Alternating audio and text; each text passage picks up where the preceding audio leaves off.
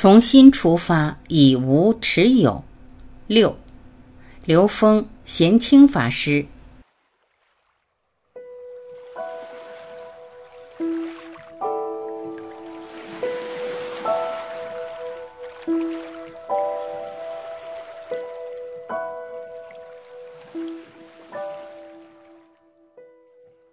我们把家人的概念扩展到自身提升道场里的人。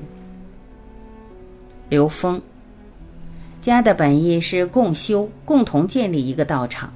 在这个前提下，家文化就会产生相对的局限性。比如，这个社会出现了越来越多不要家的人、不成家的人，他们选择了另外一种修行方式。如果只有一个家文化，会让人觉得只有有家的人才能够修行，没有家的人修行不了。那么对部分人来说就是一种障碍。当我们拓展家的概念以后，对家的认知层面上，要把家人变成自身提升的道场的那些人，这个时候家文化才会实实在在的起作用。比如师傅是出了家的，在客观角度上讲家文化时，他没有我们在家里角色的这种冲突和纠结的时候，才能把它讲得更客观、更超然。家文化包含每个家庭角色的觉醒。那大部分人在自己这个家的时候，要想好自己的角色，在这个家你是子女还是父母，还是祖辈还是孙辈？每个家都有女人，她既是女儿，又是媳妇，又是婆婆。在家文化里的不同阶段，女人都有她不同的题目，所以家文化它是一个综合的家文化，里面包含每一个家庭角色的觉醒和智慧的获得，这是真正的本质。在家相处里面的和谐，是为每个人的纵向提升创造充分且必要条件。如果你在这个家的角色扮演不和谐的话，就会产生很多违背规律的冲突。你的角色一乱掉，这个冲突一定就出现了。这个冲突是空间的纠缠，这个纠缠能量越复杂，提升的能量就弱化了。在这个空间里面，我们老祖宗给我们设立了一个在家庭里每个游戏扮演的规则，大家只要遵循这个规则做，一定没有冲突，一定是特别和谐的。然后大家专心专意的把自己维度提升，实际上是这个意思。智慧幸福型的企业文化认为，付出是生命的第一需要。我们现在讲智慧型企业，也是这个概念。就是一个企业，每当一个人智慧的提升是他的第一诉求的时候，这个企业的状态就会不一样。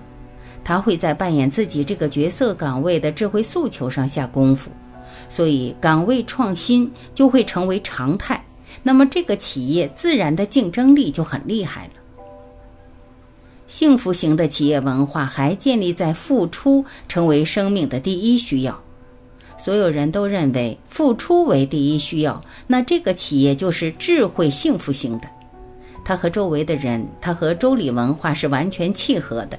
整个社会呈现这样格局的时候，整个能量场会自然呈现，它会为每个生命的提升创造了充分且必要的条件。所以，家文化在家国文化内涵里的本质是一样的。我们每个人在社会中扮演所有角色。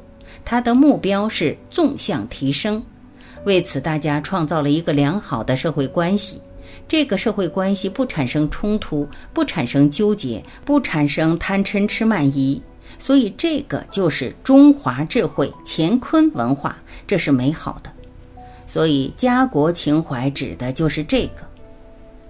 只有把握生命课题的精髓，才能应时应运做对今天的考题。主持人，现在社会已经是真的不同了。我们是相对比较传统的家庭，可是下一代可能就是独立生活，但他依然是一个家，所以他的家可能是一个小生态的状态，不是模板式的，所以家会有不同的形态模式。刘峰，其实我们老祖宗建立的这些游戏规则，他们曾经用生命践行过。比如孔子说的“三十而立，四十而不惑，五十而知天命，六十而耳顺，七十而从心所欲不逾矩。其实，他演绎了一个生命在三维空间从觉醒到觉悟到彻悟的一个完整的过程。这相当于老师给我们做了一道命题。这两千年来，每个生命在做习题，而今生今世，每个生命在做考题。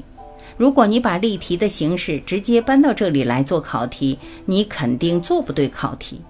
但如果你把例题的精髓给消化了，你用灵魂的精髓去面对今天复杂的考题的时候，你才能应时应运的做对今天的考题。